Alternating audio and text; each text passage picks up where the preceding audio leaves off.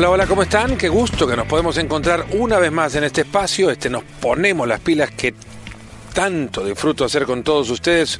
Un placer de nuevo que nos prefieran para entretenerse ahí donde se encuentren durante los próximos 40 minutos más o menos, eh, en el gimnasio, donde estén, que seamos inspiración para que usted corra, si está corriendo en este momento, un poco más de lo que antes eh, habría hecho. Y, y, que ojalá no seamos inspiración para que deje de hacerlo tampoco. Un placer de verdad el poder contar ahora con la presencia de un gran amigo con quien he compartido experiencias maravillosas, ojalá repetibles en algún otro momento de nuestras carreras, un gran goleador, gran jugador, relaté partidos suyos eh, cuando jugaba en la MLS, en el Columbus Crew, eh, varios partidos además, y siempre me llamaba la atención la tenacidad, el coraje, lo imparable que era cuando no tenía la pelota.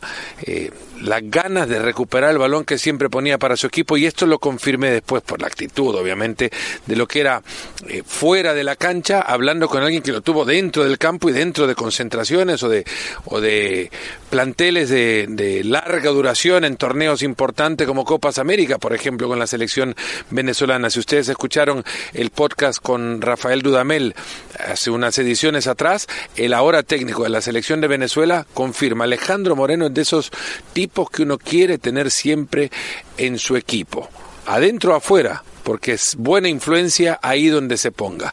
Pues Ale Moreno ahora está con nosotros, en este nos ponemos las pilas y Ale, la verdad que para mí es un gustazo poder compartir los siguientes minutos con vos y charlar de, de esto que te iba a decir, tanto nos gusta, pero más allá de charlar del juego, de lo que pasa también desde tu perspectiva en las cabinas de transmisión de, de ESPN. ¿Cómo estás? Pues muy bien, muy contento de estar aquí contigo. Además, súper contento de escuchar esas palabras tuyas. Porque eso no me lo habías dicho antes, todas esas cosas bonitas, ¿ah? todos esos sentimientos y esas sensaciones que tenías. Ah, lo tenías todo guardado, ¿ah? Lo digo antes y no te sorprendes, entonces la idea es sorprenderte. Pero espera, esperaba que las actitudes mismas ya quedaran lo suficientemente claras y en evidencia del aprecio que tengo trabajando, trabajando con vos. Lo curioso de todo esto, Ale, es que creo que vamos a tener una conversación de 40 minutos extremadamente larga para nuestro historial de conversaciones en español. Sí, porque todo nuestro trabajo ha sido en inglés y, y, y tal vez la, la gente no está al tanto de saber de que cuando por primera vez trabajamos juntos era haciendo los partidos de la selección mexicana de fútbol previo al Mundial del 2014 donde en un experimento de ESPN de juntar gente que que su primer idioma no fuese el inglés, pero que le daba un toque latino a las transmisiones y otra otra visión, otra manera de ver el fútbol, otra otra manera de culturalmente absorber lo que es eh, la acción dentro del juego, de digerir la cancha y, y por alguna razón u otra nosotros funcionamos bien. Pues no, yo no sé si tú te llevas bien con todo el mundo, pero te llevas bien conmigo. Y eso es lo importante. Bueno, eso último está todavía en veremos, ¿no? Creo que tampoco soy galletita Oreo para caerle bien a todos. No, no, a vos te gusta la galleta Oreo, ¿no? Pero eres galletita Oreo, pero de dieta, ¿eh? bueno. Sí, para consumir con cuidado, sí, quisieras decir. La versión sin azúcar. La realidad es que eh, eso nos juntó, es cierto, y es bueno también to tomarlo en cuenta porque a muchos les servirá para entender... Eh, bueno, primero, ¿por qué trabajamos juntos? La realidad es que ese experimento comenzó en enero del 2013. Eh, la eliminatoria ya había arrancado para México y para toda la CONCACAF, pero el ESPN adquiría los derechos de México eh, durante el hexagonal que iba a comenzar y todo arrancó para nosotros con un partido de digamos de prueba en Arizona Estados Unidos contra la selección eh, doméstica de Dinamarca eh, perdón, sí, en, en, Arizona, Estados Unidos, México contra la selección doméstica de Dinamarca, y, la, y me refiero a ella así porque eh, Morten Olsen, el técnico de aquel equipo, traía solo jugadores que jugaban en la, en la liga eh, local.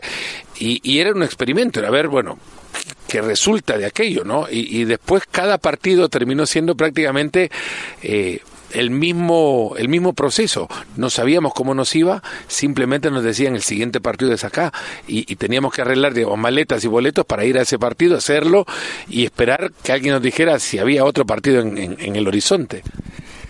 Sí, la experiencia era muy de, de esperar el llamado y que te dijeran, ¿sabes qué? Vamos a apagar las luces y vámonos a casa porque no está funcionando. Y así más o menos se fueron dando los partidos y, ah, bueno, como que estamos gustando un poquito más, estamos gustando un poquito más. Ah, ah bueno, la gente ha, ha dicho cosas positivas nuestro jefe reaccionando de manera positiva y al final nos quedamos. No sé es que si no es que no había otra opción, pero al final fuimos nosotros y, llevamos e, ese ritmo de juego hasta Brasil y donde estuvimos allá en el mundial compartiendo juntos y qué gran experiencia fue esa para nosotros dos por porque nosotros habíamos estado desde el nacimiento del experimento y, nos han podido cambiar, nos han podido mudar, nos han podido hacer un par de cosas para tratar de salir de nosotros, pero no lo hicieron nuestro trabajo fue apreciado y al final de cuentas fuimos premiados con ir al Mundial. Tremendo premio aquel, ¿no? El poder compartir, estar en una cita mundialista. Eh, eh, vos obviamente habrías soñado en algún momento estar en una Copa del Mundo habiendo sido jugador profesional. Yo jamás me atreví ni siquiera a soñar con la capacidad futbolística que el talento o la, o la carencia de tal me dio, pero jamás habrías pensado que ibas a llegar al Mundial como comentarista eh, deportivo. No, no, y, estuvimos cerca con Venezuela de llegar al Mundial. Y estuvimos en, un par de ocasiones donde en la última fecha nos, nos caímos y no pudimos lograr los suficientes puntos, los resultados no se dieron. Pero cuando ya llegaba al final de mi carrera y, pensaba en lo que podría ser el futuro, y ESPN se me acerca y me dice, no sabes que no sabemos qué estás pensando, no sabemos qué estás contemplando, pero nosotros creemos que puedes hacer este trabajo para nosotros y el premio final, la meta final sería ir al mundial narrando los partidos en inglés para nuestra cadena. Y ahí es donde yo tuve que tomar una decisión objetiva, de verme al espejo y decir, ok, ya va Puedo llegar al Mundial con Venezuela en las condiciones en las que estoy, jugando de la manera que lo estoy haciendo. Voy a ser mejor jugador de lo que he venido haciendo hasta hoy. Y, uno toma esa decisión y dice, mm, ¿sabes qué? Ya no me da. Ya, ya no tengo lo que tenía, ya no soy lo que era.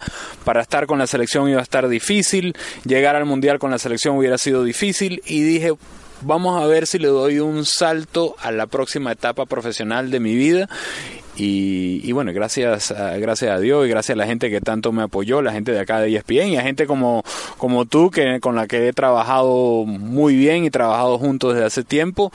Las cosas se fueron dando paso a paso y llegamos ahí al Mundial y no me lo creía hasta que estábamos en Natal narrando el partido de México contra Camerún. Bueno, no me lo creía hasta que cuando estábamos trotando antes del partido, haciendo nuestro trabajo físico antes del partido.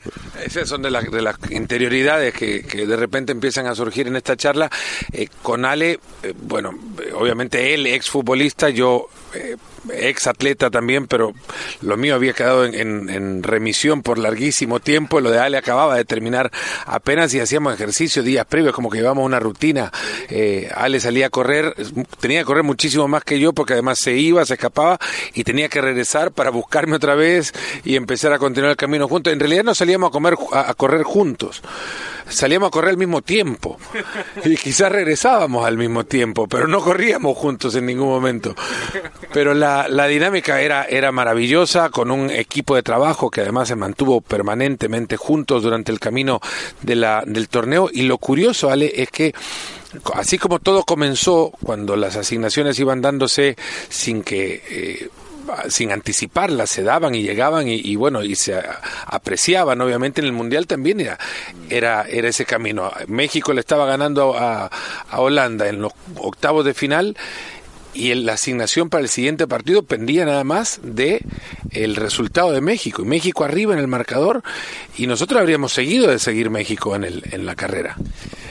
Sí, de eso me entero después, eh, de que mm, la gente que toma las decisiones eh, pensaba, bueno, si México sigue, ellos tienen que seguir con su equipo, que ha venido siendo México desde el momento de la etapa de la eliminatoria. Y si la gente recuerda, de haber pasado México, hubiese jugado contra Costa Rica en cuartos de final, un partido que eventualmente hice yo Holanda contra Costa Rica en la Arena Fontenova en Salvador ahí México hubiese sido favorito frente a Costa Rica. Asumiendo que México pasara de cuartos de final, nosotros, el experimento de ESPN, hubiésemos, hubiésemos estado estacionados en semifinales siguiendo a México. Pero todo cambió con aquel, aquel gol de último minuto para empatar de, de Holanda y después para ganar con el no era penal que si era penal o no era penal, quién sabe si era penal, pero al final de cuentas México quedó fuera y nosotros también quedamos así como, bueno, ¿y ahora, ahora dónde vamos? Y fuimos a seguir a México todavía un, año más, e incluso hasta Holanda, al partido revancha del no era penal, que terminó ganando México en Ámsterdam. Eh, maravillosa experiencia, un México contra Argentina, recuerdo también en, en Dallas. Después, obviamente, las, las propiedades van cambiando, el enfoque terminó eh, modificándose también. Compartimos otras transmisiones de, de, otros de otras propiedades finales de Copa del Rey y ahora recientemente compartiendo la Copa América eh, Brasil 2019 ya con mayor frecuencia y mayor regularidad la posibilidad y el, y el eh, agradecimiento también de poder nuevamente trabajar con vos, Ale, pero metiéndonos eh, de lleno en el fútbol, en el juego, en lo tuyo, en tu carrera, vos comenzaste en un país sin tradición futbolística para un chico creciendo en el fútbol, en, Venezuela hoy parece que el fútbol es, o la pelota de fútbol es un objeto, un implemento más cercano. No, era, era tan foráneo como uno se lo puede imaginar, eh, creciendo quizás en, los 80 en, en aquella Venezuela. Bueno, en mi caso no era tan foráneo porque yo iba al Colegio San Ignacio de Loyola, colegio de curas españoles, con una influencia importante en el fútbol y con una predilección por el fútbol. Entonces, en mi colegio el fútbol era el deporte de tradición y era el deporte que se jugaba.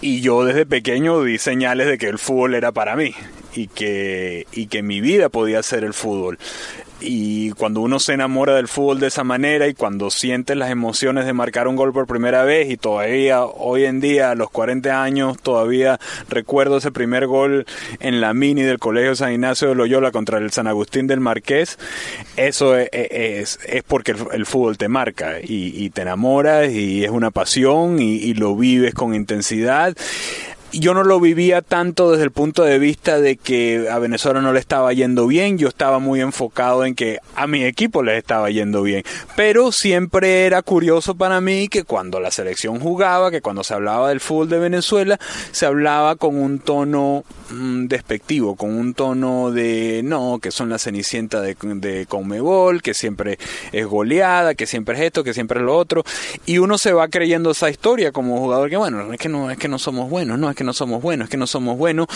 y es la crónica de una muerte anunciada. Eh, tanto así que terminas apoyando otros equipos en Conmebol, porque Venezuela no era, no era protagonista en mundiales, no era protagonista en Copa América. Luego, cuando ya llegas al nivel profesional, todas esas cosas las dejas atrás y piensas que puedes ser un agente de cambio, de que mi paso por la MLS, de mi paso por el fútbol internacional pudiera cambiar un poco lo que venía siendo el fútbol venezolano. Y el fútbol venezolano, por coincidencias de la vida, fue creciendo en el mismo momento en que yo fui pasando de un nivel juvenil a un nivel profesional y de un nivel profesional a un nivel de selección. Yo viví ese cambio, viví los momentos donde éramos muy poco en el fútbol y fui parte de esa transición a donde pasamos a ser un equipo competitivo.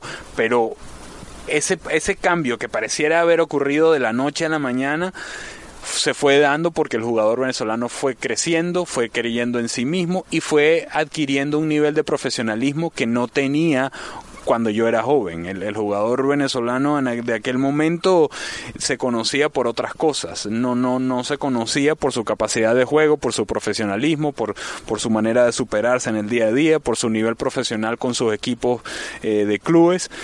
Y mientras el jugador venezolano se fue estableciendo en, a nivel internacional en otros clubes, la selección fue mejorando y los resultados se fueron dando y fue mucho más fácil entonces para para que nosotros como jugadores tuviésemos un lugar más importante a nivel internacional. A mí me llegó un poco tarde esto que, se, que hoy se, se vive, que el jugador, que la mayoría de los jugadores de la selección de Venezuela están jugando fuera de Venezuela y están teniendo lugares importantes en sus equipos, no se daba en mis momentos, éramos una minoría los que estábamos fuera y, y, el respeto por el jugador de Venezuela no, no, no, no se fue superando, sino hasta cuestión de hace 5 o 10 años, donde donde se valora más lo que puede hacer Venezuela y lo que puede hacer individualmente el jugador de Venezuela. Hablabas en el arranque de, esta respuesta del desprecio que quizás a Venezuela se le tenía, no, no, desprecio, no, no, es la palabra correcta, eh, la referencia despectiva al, fútbol venezolano. Era eh, una victoria fácil para cualquiera, me imagino. En el camino de todas estas... Eh, interpretaciones que en ese momento hacían de la realidad de la selección venezolana en aquel momento, ¿Quedó alguna marcada que, te haya hecho decir, a ver, me parece que se están pasando un poco, que, que se refieren a nosotros de una manera en la que no tendrían que referirse y que te haya servido como, como combustible para atacar esa, ese momento y convertirte en ese agente de cambio? Sí, hay, hay varios momentos, pero te voy a dar uno de cuando yo estaba pasando de juvenil a mi etapa de universidad aquí en los Estados Unidos, donde yo era uno de los jugadores en aquel momento más sobresalientes saliendo del high school para la universidad y me estaban reclutando muchas universidades. Fui a visitar una universidad, Florida International, en, en, Miami que tenía sentido desde el punto de vista de que estaba a un vuelo de tres horas de Caracas y mis padres me podrían venir a visitar y, y tenía sentido de que yo por lo menos fuera a visitar la universidad a ver si era el lugar donde yo quería ir. El entrenador en aquel momento, Carl Kremser, que estaba yo en un viaje de donde me estaban reclutando, donde me estaban buscando para que yo fuera a esa universidad. Ellos eran los Ellos, lo que ellos me estaban buscando, ellos querían que yo fuera a la universidad y lo primero que me dijo él, ¿por qué tú juegas al fútbol y no al béisbol? Si todos los venezolanos juegan al béisbol. En aquel momento me ha podido ofrecer el mundo y jamás hubiese ido a esa universidad. ¿Ya estabas ahí adentro en la visita? O sea, estabas, eh, estabas ahí. Sí, sí. Yo estaba ahí, en la, estaba caminando la universidad con él y, acababa de entrar a su oficina y esa fue la pregunta que me hizo en su oficina y en ese momento yo pasé la página. Ahí dije, aquí no voy, pero más nunca. Más nunca. Por, nada más por, por, por cuestiones de principio. De cuestiones de que ya habían tomado una posición de que antes de que yo entrara a ese cuarto, a esa oficina, ya habían tomado la posición de que, bueno, pero ¿y este por qué juega el fútbol? Bueno, porque en Venezuela hay jugadores buenos de fútbol y porque en Venezuela puede crear jugadores de fútbol. Han habido una serie de circunstancias por las cuales esos jugadores no han ido, no han ido a más y porque el fútbol venezolano no creció sino hasta, eh, sería cuestión de un par de décadas para acá pero en ese momento eh, no, era el, no, era la pregunta apropiada y me pareció totalmente fuera de lugar. Lo mismo, desde mm, tal vez de otra perspectiva, ocurrió cuando ya estaba con la selección. Eh, era, era un, tal vez en un momento de, de, marketing para la selección. Teníamos un avión llamado el Vino Tinto 1, todo, todo pintado vino tinto y la bandera de Venezuela y con ese viajamos charter a, lugares de Sudamérica para jugar nuestros partidos de eliminatoria. Eh, en aquel momento íbamos a jugar contra Uruguay en el centenario, allá en, eliminatorias eh, para el Mundial del 2006 llegamos en el Vinotinto, Vinotinto 1 y la primera cosa que me dijo el de inmigración cuando estábamos pasando por inmigración, ¿para qué traen el avión? ¿Para llevarse los goles? Ganamos 3 a 0 ese partido en el centenariazo. ¿Dijiste algo el, personaje? No, no, es porque eh, uno, uno es un, es, un, es un comentario tan miserable que, que, que no, ni siquiera vale la pena. Pero también tienes que entender que en aquellos momentos cada partido para nosotros eh, era, era importantísimo porque sentíamos que, se, que venía un crecimiento. Entonces era un paso a paso. Irle a ganar a Uruguay en Uruguay en el centenario y meterle tres y ganar de la manera que ganamos era un paso gigantesco. Pero haberlo hecho después de que el de inmigración dijo que no que veníamos solo con ese avión para llevarnos los goles, eso daba una, una felicidad enorme y una y es una manera eso, eso te sirve para seguir y tú tú hablabas de combustible sí eso eso es gasolina es combustible es ok esto nos sirvió, esto lo hicimos, ahora queremos más. Y es ahí la ambición del jugador venezolano que ha cambiado en los últimos años y se ve demostrado en los resultados. Ya dejaron de ser obviamente Venezuela, dejó de ser esa selección a la que se le gana fácil, la selección que siempre terminaba en la parte baja de la tabla, que era un resultado eh, para ir a traer nada más y después eso eso cambió. ¿Hay, hay algún punto fundamental del de trabajo organizado que haya generado la posibilidad de convertir el crecimiento en sostenible en el tiempo? ¿Fue un grupo, una generación la que cambió todo? ¿Hay un proyecto, hubo, existió un proyecto detrás para apoyar directamente al fútbol de Venezuela para que creciera adelante. ¿Qué, ¿Qué fue o cuál fue el efecto bisagra para que Venezuela pasara a ser lo que es ahora? Han habido momentos que creo que han marcado el crecimiento de Venezuela y eh, a mí no me tocó como entrenador, pero muchos hablan de la importancia de Pastoriza con la selección de Venezuela y el profesionalismo que le dio al jugador venezolano a nivel de selección y la exigencia que le daba al jugador de Venezuela a nivel de selección. ¿Qué hablan de lo? ¿Qué te, qué te tocó escuchar? De eso, de, de, de, hablaban de que fue un momento donde él dijo, miren, ya todo lo que han venido haciendo hasta ahora, hasta ahora no ha funcionado. Vamos a hacerlo de esta manera. Vamos, si, si, tenemos que prepararnos, vamos a prepararnos bien. Si vamos a concentrarnos, vamos a concentrarnos bien. Ese nivel de profesionalismo hasta ese momento no lo había tenido el jugador venezolano. Habían jugadores venezolanos de mucho talento, pero que estaban más pendientes de cualquier otra cosa, eh, de la bebida, de las mujeres, de la fiesta, de la rumba, de, y llega un momento donde eh, eh, el talento no te da y, tan, tan, solo te puede llevar hasta cierto punto. Pastoriza llega tratando de cambiar un poco esa imagen. En el proceso de Richard Páez, eh, la importancia de Richard Páez es que le da eh, un valor inigualable al, a la camiseta, a, a, lo que es la vino tinto, a la, a la identidad vino tinto, a la importancia de tener orgullo de ser vino tinto. Y eso fue eh, apoyado por los resultados que se iban dando, pero eran resultados de vez en cuando, no había todavía la consistencia que se necesitaba. Llega César Farías, mucho más eficiente, más pragmático, más práctico en su fútbol, no tan vistoso, pero también exigiendo el profesionalismo y exigiendo también no solo el profesionalismo con la selección, sino exigiendo el profesionalismo con el club, exigiendo que los jugadores estuvieran como figuras en los clubes internacionales donde estaban jugando y que esas experiencias las trajeran para la selección para darle variedad de pensamiento y variedad de estructura a la selección, darle un tono de disciplina táctica, no solo disciplina fuera de la cancha, pero de disciplina táctica. Y esa disciplina táctica se tradujo en resultados que se fueron dando aún de más importancia, de ganarle a Brasil, de ganarle a Argentina eliminatoria del Mundial, de llegar a semifinales en, en Copa América 2011. Eh, eh, eh, todo, todo eso son pasos hacia adelante todo eso es crecimiento.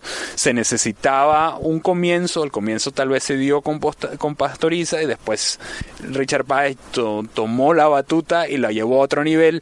Y yo te escuchaba tu conversación con, con Rafael Dudamel en, en otra podcast donde él hablaba también de que se necesitaron de esos pasos para después llegar a lo que hizo Farías y que ahora César Farías y la selección y el grupo le formaron una tarima desde donde pueda eh, proyectarse Rafael Dudamel y llevar a la selección a, a, más altos niveles.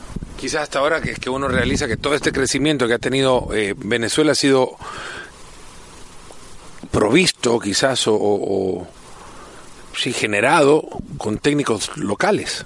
No, la influencia quizás inicial de Pastoriza en el camino, pero el resto han sido técnicos locales. Vos pensás que para que una, y esto lo puedo hablar desde la perspectiva de otras eh, naciones futbolísticamente hablando, que quieren encontrar ese, esa, eh, esa crucen el camino, ese desvío que les saque de la mediocridad y los mande a competir en otras latitudes y, piensan que la necesidad inicial o primaria pasa por la influencia de un técnico extranjero. Venezuela ha crecido con técnicos locales.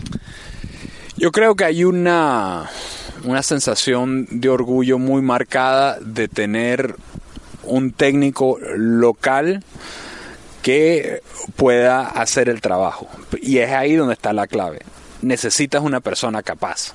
En este caso, eh, Richard Páez, César Farías y ahora Rafael Dudamel han sido tipos capaces.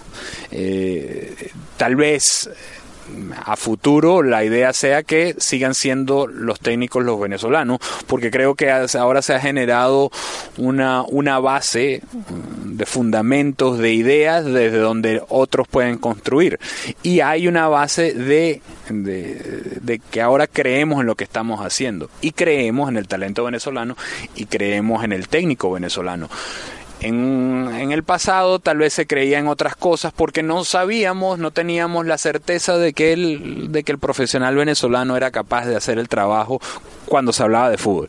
Cuando se hablaba de béisbol era, éramos superestrellas a nivel mundial y, se, y, y siguen siendo.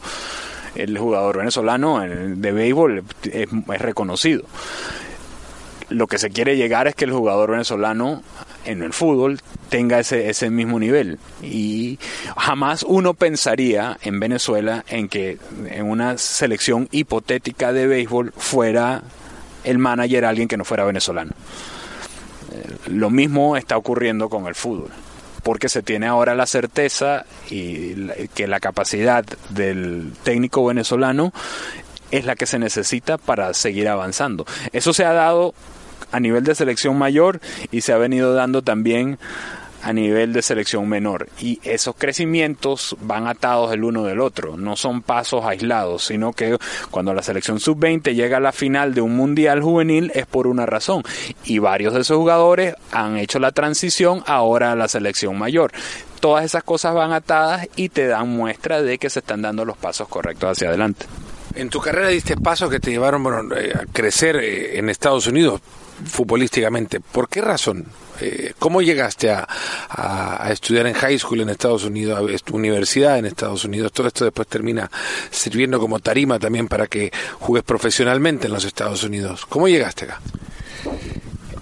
Bueno, es simplemente dada las limitaciones en aquel momento del fútbol venezolano, yo tenía el sueño de ser profesional mi papá y mi mamá, dos profesionales, en, en, en, mi papá abogado, mi mamá trabajaba en recursos humanos y educados y de universidad y, y, y creían que ese era el mejor camino para mí.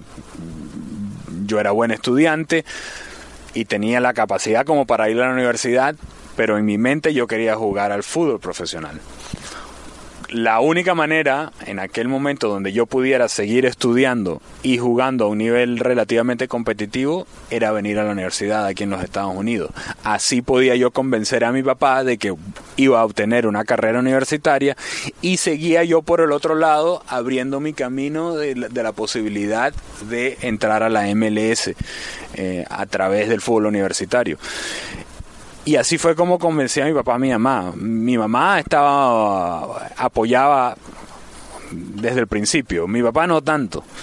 Mi papá no estaba muy seguro, pero pero entendía qué es lo que yo quería hacer y me dieron la libertad de que si conseguía mis, mis becas y conseguía, y conseguía lo que, lo que estaba buscando en las universidades norteamericanas, ahí entonces me abría un espacio donde eh, estudié tres años y medio en la Universidad de Carolina del Norte, me gradué y salí en tres años y medio justamente para ser elegible en el draft de la MLS. Y ahí fue donde me escoge el, el LA Galaxy con Siggy Smith, que en paz descanse, eh, quien fue mi entrenador no solo con el LA Galaxy, sino que también fue mi entrenador con el Columbus Crew y a quien, y a quien le debo muchas cosas. En cada una de nuestras carreras, sea del fútbol o de cualquier otra cosa, siempre hay gente que, que es importante, siempre hay gente que es determinante en la MLS para mí esa, ese personaje fue Siggy Smith, entrenador aquel momento de la LA Galaxy.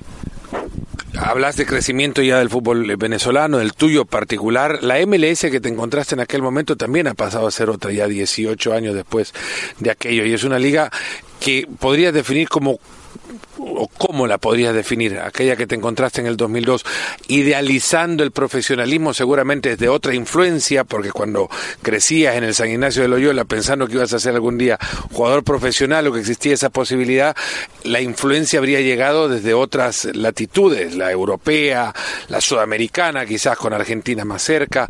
Eh, era, era el profesionalismo estadounidense tal cual como imaginabas el profesionalismo eh, en el fútbol? O, y, y, si no, pues ¿cómo lo definirías? En, en, aquel momento apenas yo declaro que soy elegible para el draft de la MLS, eso concuerda con la eliminación de dos equipos en Florida, del Tampa Bay Mutiny y del Miami Fusion. Entonces la MLS pasó de 12 a 10 equipos. Mi primera prioridad era poder tener equipo, porque todos esos jugadores del Tampa Bay Mutiny y del Miami Fusion fueron dispersados al, resto de los equipos, lo que limitaba el número de jugadores que podían hacer el equipo, que podían quedarse después de haber, sido elegidos en el draft habían tan solo 18 plazas en, en, cada uno de los equipos, más cuatro jugadores en desarrollo, que era la determinación que se hacía en aquel momento de los jugadores jóvenes en la MLS. Primera prioridad, hacer el equipo y entrar en la puerta. ¿eh? Ya, la puerta estaba abierta, ahora yo tenía que entrar. ¿Cómo era ese Galaxy al que llegaste? ¿A quiénes estaban? Era un, era un Galaxy de figuras. Era, era un Galaxy de jugadores como Mauricio Cienfuegos, de jugadores como Alexi Lalas, Kobe Jones, Tyrone Marshall, que era internacional con, con Jamaica, eh, Simon Elliott, que era internacional con Nueva Zelanda. Era un, era un equipo de, de jugadores internacionales, eh, con, con, selecciones de CONCACAF o selecciones de menos nombre, pero igual con, con jugadores internacionales, lo cual se hacía difícil porque entrar a ese camerino y decir, ok, yo me voy a establecer sin tener los pergaminos, sin tener el pedigrí que podían tener jugadores ah, de, de, gran renombre que venían llegando a la MLS. Acuérdate que en aquel momento el foco de la MLS era el nombre importante, el nombre grande, el nombre que tal vez se venía a retirar en la liga y pero que iba a llamar la atención en la MLS. Nombres como el mío eran jugadores jóvenes que venían saliendo, pero no le iban a traer eh, marketing a la MLS. Entonces, por eso no, no había ese tipo de apoyo, sino uno tenía que hacerse su, su, su camino. La otra cosa importante en aquel momento es que, como tan solo había 10 equipos, para poder ser parte de uno de esos de uno de esos rosters tenías que ser un tenías que ser un muy buen jugador eh, tan solo, si habían 10 equipos y tan solo habían, ponte 20 jugadores por equipo, son 200 jugadores lo que tenía la MLS. Es decir, que para poder estar en uno de esos grupos tenías que ser muy buen jugador. Eh, es tan sencillo como eso, porque ese era el nivel de competitividad que había en aquel momento. Si lo hoy lo comparo a la MLS de hoy en día, yo te puedo decir, y no porque yo haya jugado en aquel momento, pero sí te puedo decir que hoy en día se diluye el, talento porque el pool de talento sigue siendo más o menos del mismo tamaño y ahora tienes veintipico de equipos, casi 30. Eh, entonces, hoy en el top del roster, en, los mejores los mejores jugadores hoy en día de la MLS son mejores que los jugadores de aquel tiempo. Pero son menos. Por Pero son menos, son menos por equipo. Y no hay, no hay profundidad en los equipos. Y no hay consistencia. Cuando pasa del jugador 7, 8, 9 o 10, hoy están jugando, hay jugadores en la cancha que no tendrían plaza en ninguno de esos equipos que estamos hablando de hace, de hace 20 años. Hay una, eh, un tema puntual sobre el fútbol estadounidense también y es la consideración que afuera se tiene sobre la, eh, los beneficios de contar con una cantera, entre comillas, que provea el profesionalismo en otros deportes como la NBA o el fútbol americano y que por los mismos modelos se cree provee también al profesionalismo del fútbol en los Estados Unidos. Vos estuviste en, fútbol universitario, eh, yo he estado en deporte universitario, tiene restricciones suficientes como para creer que al fútbol le jugaría en contra eh, la plataforma del fútbol universitario y sin embargo se sigue creyendo en Estados Unidos que ese es el primer trampolín para llegar al profesionalismo de la MLS y eso afuera aún más se considera como un modelo a seguir. En el fútbol por las restricciones que, existen a nivel colegial no se logra eh, desarrollar talento como para que sirva en la MLS ¿Es, es así? Sí, y yo creo que la MLS ha, comenzado a tomar pasos muy claros de que eh, hoy en día el fútbol universitario es, es un semillero secundario para la MLS y están, están pensando mucho más en sus propias canteras y en sus propias academias. Pero lo que está claro del fútbol universitario, y es una de las materias que han tratado de, cambiar y, de modificar, que es con tres meses, tres meses y medio de temporada que tiene el fútbol universitario no es suficiente. ¿Qué haces el resto del año? Y por más que entrenes, no es el mismo nivel de competencia. Y yo te diría, en mi caso personal, que el fútbol universitario a mí no me ayudó. Inclusive, tal vez me haya, me haya bajado un poco el techo de las posibilidades que yo hubiese tenido si hubiese ido a, dar el salto profesional en otros lugares. ¿Por qué decís que no te ayudó? No me ayuda porque, mm, como te decía, tres meses y medio de temporada no, no me servía. Y, y la, la, ambición que yo tenía no es la misma que tenían mis compañeros de equipo o que tenían o, no era el mismo nivel que tenían otros equipos contra los que jugaba. Entonces ya era una cuestión muy individual de yo ir con mi pelota a tratar de, de mejorar en lo individual, pero mientras yo mejoraba en lo individual, en lo grupal simplemente teníamos acción de juego durante tres meses y medio. Uh, eso fueron tres años y medio. Yo lo veo desde el punto de vista de que si tres años y medio que yo estuve en la universidad y estoy hablando nada más del fútbol, no, no de otras cosas donde el fútbol universitario sí me ayudó, porque el fútbol, de, ir a la universidad saqué mi, mi grado profesional, de, de, ir a la universidad conocí a mi esposa, de, eh, hay una serie de cosas que no cambiaría. Pero en, tu esposa sí, pero bueno. No, no, bueno, pues esa es otra cosa, esa, ella, ya no está aquí para defenderse y para opinar tampoco, pero eh, en, el, en lo futbolístico si yo hubiese estado en una academia de un equipo donde, donde el fútbol hubiera sido la prioridad en lugar de lo académico, eh, está, está de más decir que que mi desarrollo hubiera sido mucho más rápido. Porque cuando yo llego al profesional llego bien, pero igual me tengo que incorporar al nivel profesional. En cambio, si yo no hubiera llegado al profesional a los 18, 19 años, e, ese, ese, ese trabajo de, de, madurez dentro de la cancha se hubiera hecho mucho más rápido y la y la evolución del jugador, a mi manera de ver las cosas, hubiera sido mucho más, e, mucho más eficaz, mucho más eficiente. Se ha hecho bastante rápido el programa, la verdad. El, espacio este duran los mismos minutos, pero han pasado volando. Y para no eh, alargarnos mucho más o quitarte más tiempo, Ale, ¿qué ha sido, para cerrar, lo más difícil eh, de esta nueva faceta de tu profesión, de esta nueva faceta de tu ser futbolista? Eh, o hablar de fútbol ante, ante las cámaras, hacerlo en otro idioma y en una plataforma con un nivel de interpretación del juego diferente al que quizás tu cultura te tiene acostumbrado? Sin duda alguna que ha sido desligarme de mi etapa de jugador, de, de simplemente separarme de mi etapa de jugador y evaluar lo que estoy viendo objetivamente utilizando mis experiencias como jugador, pero no verlo desde el punto de vista de lo que yo hubiera hecho aquí, lo que yo hubiera hecho allá porque eso para quien lo está escuchando suena arrogante, suena eh, tal vez como si yo tengo todas las respuestas y no es así. Yo simplemente estoy dando una evaluación objetiva y una opinión de lo que yo estoy viendo dentro de la cancha y de lo que yo cambiaría si fuera el técnico, de lo que yo cambiaría si fuera el jugador, pero desligarme de la emoción del partido y poder evaluar objetivamente lo que ocurre enfrente de mí. Yo comenzaba esta, esta conversación diciéndote que para mí el fútbol es amor es pasión, es emoción.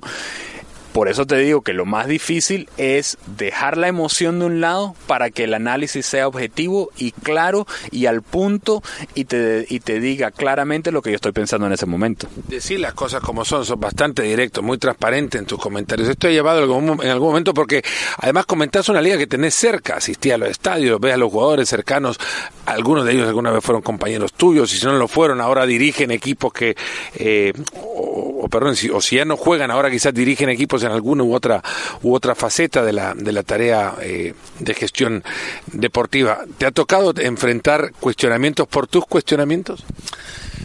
No, lo que, bueno, sí, pero tengo, tengo las suficientes relaciones con esa gente como para decirle, mira, lo que yo dije ahí, te lo digo a ti en la cara también. Eh, y eso es lo que, lo que tal vez me deja tener la libertad de simplemente expresarme, de ser transparente, como tú lo decías, y de decir la verdad como yo la estoy viendo. Porque esa sería la misma verdad que si estuviera yo en el camerino se la estuviera diciendo al técnico o al jugador o al compañero de equipo esa reacción sería la misma que tendría en ese momento. Entonces, me desligo de lo emocional para poder darle esa opinión, pero esa opinión se la daría no solo a la gente que está en la, casa viendo la televisión, sino se la daría también a mis compañeros de equipo, a los entrenadores, a los técnicos, a los, a los gerentes, a los... Es, es mi visión de juego y es mi visión de juego fuera y dentro de la cancha. Si pudieras, eh, digamos, darle para terminar una, una página de tu, de tu manual hasta ahora a ese ex o ese futbolista pensando en un eventual retiro, inminente retiro, ¿qué es lo primero que tendría que considerar para entrar a esta, a esta profesión del analista de fútbol? Lo primero y lo primordial es que entiendan que cuando son jugadores ellos pueden utilizar los medios como un agente de información, como un agente de su, de su propio mensaje, de que ellos mismos controlan su mensaje y a través de los medios pueden pasarle ese mensaje a quien quieran. A los fanáticos, a los gerentes, a los técnicos, a los compañeros de equipo, de que expresarse con la verdad, de que expresarse con sus sentimientos, eso lo acerca más al fanático y lo acerca más a sus propios jugadores, lo acerca más a sus técnicos, lo acerca más a su gerente. Utilizar los medios como agente de información en lugar de darle la espalda a los medios. Eh, sabemos que los medios pueden ser fastidiosos. Nosotros podemos ser fastidiosos y podemos a veces decir cosas que los jugadores no aprecian. Pero si ellos logran tomar esa información y saber que no es un ataque personal, que es una observación, que es una opinión y que ellos mismos, hablando con los medios, podrían explicar su posición, los pone a ellos en una mejor, eh, los pone a ellos en una mejor situación a futuro, porque entonces los medios saben quién puede hablar, quién te puede dar una opinión afirmada, informada, quién te puede dar una, una opinión objetiva y quién está eh, a la disposición de dar esas opiniones en cámara, fuera de cámara, en la televisión, fuera de la televisión, en la radio, porque son gente honesta, son gente objetiva. Si tú ves una la transparencia de un jugador en el momento de que son jugadores, esa misma transparencia la vas a ver cuando estén retirados.